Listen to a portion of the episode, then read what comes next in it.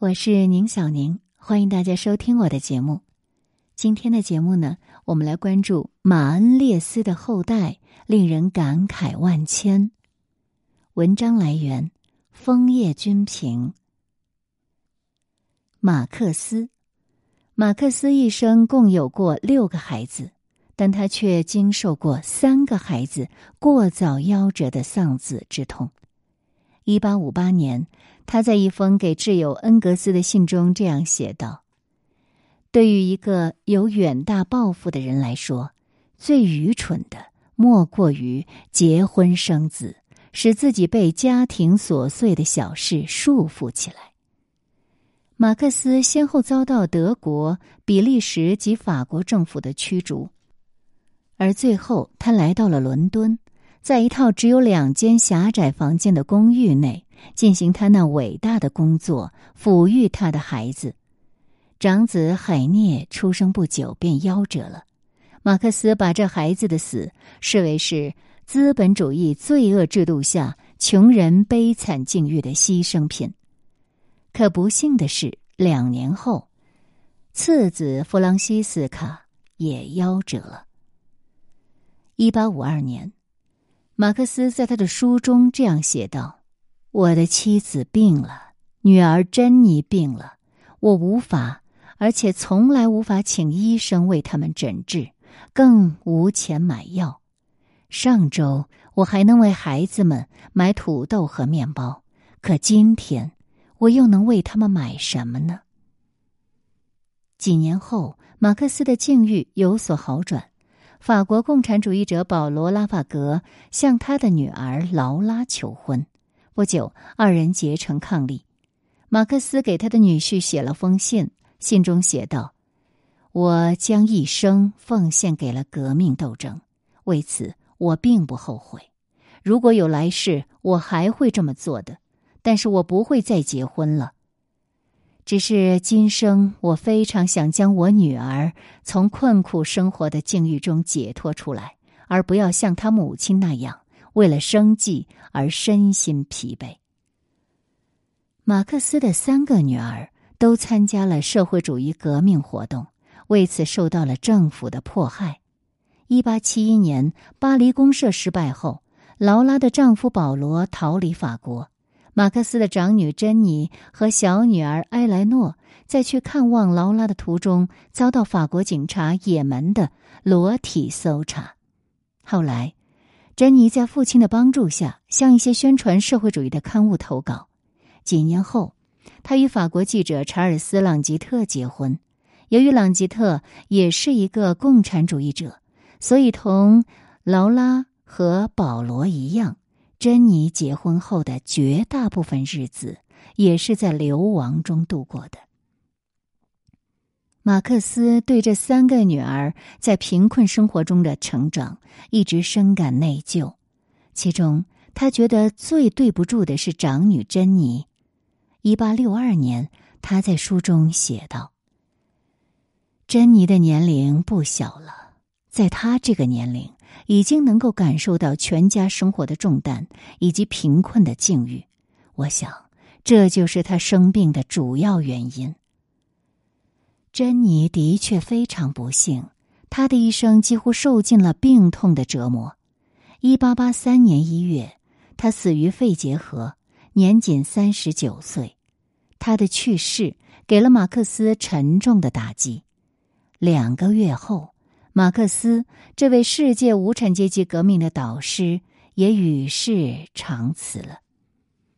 而至于马克思的小女儿埃莱诺，却有着十分幸福的童年时光，在他的记忆中，马克思会经常和孩子们嬉笑玩耍，给他们讲故事，星期天带他们外出游玩。他常说，他的父亲是无与伦比的故事天才。当年在劳拉和珍妮结婚之后，埃莱诺一直留在马克思的身边，当他的私人秘书。一八八一年，马克思的妻子燕妮去世了，埃莱诺主动承担起照顾父亲的职责。虽然长久以来他一直梦想当一名演员，而且偶尔也在业余剧团参加演出，但他还是将一生奉献给了父亲。一八七四年，他不幸患上了神经官能症。在马克思拒绝了他与一位法国革命家的婚事后，埃莱诺的神经官能症又一次复发。马克思在给劳拉的信中提到了埃莱诺，他说。埃莱诺实际上一直是在忍受和我一起生活，他没有离开我，完全是为了照顾我。马克思去世后，埃莱诺写信给他的好友道：“如果你在我家里生活过，见过我的父母，了解他们是如何对待我的，就会理解我多么渴望爱与同情。”不久，埃莱诺与戏剧家兼评论家爱德华·埃弗林同居。为了在事业上支持爱德华，埃莱诺不断地向他提供多年积累下来的马克思作品的出版版税，以维持生活。一八九七年，爱德华病重期间，埃莱诺就像照顾他父亲那样细心的护理爱德华。一八九八年春，由于爱德华久治不愈。埃莱诺极度消沉、抑郁，两人决定一起服毒自杀。三月十三日，埃莱诺身着白裙，先服下毒药，但是爱德华却没有追随他而去。他乘火车去了伦敦。四个月后，他死于肾病。劳拉是马克思三个女儿当中活得最年长的，然而。他的结局也非常不幸，他和保罗生育的三个孩子都先后夭折。一九一一年，劳拉和保罗饱受着贫困的煎熬，而且对于长期的斗争生活产生厌倦，在寓所双双自杀。但是，马克思的家庭轶事并未因此结束，尽管鲜为人知。马克思和他忠实的管家海伦·德穆恩曾经有过一个私生子，腓特烈。一八五一年，腓特烈·德穆恩出生不久就被托付给一对工人夫妇收养。腓特烈的学费是由恩格斯来提供的。虽然恩格斯一直自称是腓特烈的父亲，但一八九五年。在他去世之前，还是将真相告诉了费特烈。恩格斯还告诉埃莱诺，他有个同父异母的弟弟。埃莱诺和费特烈后来成了挚友。费特烈后来当上了一名技术熟练的机械师，在伦敦默默无闻的度过了一生。他于一九二九年去世，享年七十八岁。他是唯一活着。看到俄国十月革命胜利的马克思的孩子，恩格斯没有后代，列宁没有后代，斯大林有两个儿子，一个女儿。一九四一年六月二十二日，德国入侵苏联，在战争开始二十多天的时候。在苏联第十四坦克师被击溃后，斯大林的大儿子中尉军官雅科夫·朱加什维利成了德军的俘虏。在斯大林格勒战役中的德军将领保卢斯失利，被迫向苏军投降。希特勒传信给斯大林，希望苏方释放保卢斯将军。作为交换条件，德国方面愿意释放已经关押了半年多的斯大林的儿子雅科夫·朱加什维利，而苏军统帅斯大林没有因此动摇。他让中立国的红十字会转告希特勒：“我不喜欢用一名将军交换一名士兵。”雅科夫得到这条消息，极其失望。他在饥饿的俘虏中间目睹了濒临死亡的人们那种绝望的神情，而斯大林所说的“没有战俘，只有叛徒”的话，也让他无脸回到故土去。当听说斯大林不愿用一名将军交换一名士兵的消息后，雅科夫在精神上遭受重创。但是雅科夫并不知道，斯大林没有一刻不在为营救他而努力。他还特别下令责成有关方面进行过两次营救行动，但都以失败告终。雅科夫被关押的集中营里还有许多英国军官。但是英俄两国的军人们关系并不是很好，他们互相指责对方与德军看守的关系，互相鄙视。雅科夫看到同盟军之间也是经常恶语相向，情绪低落到了极点。而这时，已经到了一九四三年四月，有一天。一名看守将有关苏军在苏联境内的卡廷森林屠杀成千上万的波兰军民的报道拿给雅科夫看，雅科夫脑中关于正义与非正义的观念彻底崩溃。这次他更加失望了。终于，他在同一名英国人发狠打了一架后，突然飞奔而去，而这位炮兵中尉。疯狂的向电网奔去，当时哨兵朝扑向电网的雅科夫开了枪。有些历史学家认为，当时雅科夫已经在电网上自杀了，因为最高统帅的儿子落于敌人之手的羞愧，永远也无法获救的绝望，斯大林屠杀波兰军民这一切，让他被钉在了耻辱柱上，他成了众人的敌人。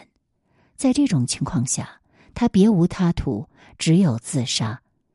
不过这一点值得商榷，因为雅科夫在集中营里已经待了两年，而且在斯大林屠杀波兰军民的前后，曾和他的几位波兰难友两次策划过越狱。这一切又表明，雅科夫直到死前从未放弃过生的努力。由于雅科夫死前没有什么遗言留下。他到底是自杀还是他杀，可能永远会成为一个谜了。斯大林的小儿子瓦西里在战争中是一名勇敢的飞行员，一九四七年被任命为莫斯科军区空军司令员，因严重酗酒，一九五二年夏天，斯大林亲自签署了对他的撤职令。一九五三年四月，瓦西里被捕。被判八年徒刑，关押在弗拉基米尔监狱。当时他改用了他的第三个妻子的姓瓦西里耶夫。一九六零年，他被提前释放，被允许继续住在莫斯科，并还给他住房、将军肩章、党证和勋章。但是因为他继续酗酒，又被关进了监狱。一九六一年，他出狱时健康状况恶化，赫鲁晓夫把他送到更远的喀山，而其行动完全自由。一名女护士成了他的最后伴侣。一九六二年三月，瓦西里因酗酒死亡，年仅四十岁。他的墓碑上写着：“瓦西里约朱加什维利将军之墓。”斯大林的女儿斯维特兰娜，在斯大林在世的时候，她就有不少的绯闻。二十世纪五十年代中期，已经结过两次婚，同第一个丈夫格里戈里莫罗佐夫生育有一个儿子约瑟夫。约瑟夫后来成为医生。她和第二个丈夫尤里日丹诺夫生了一个女儿，名叫卡佳。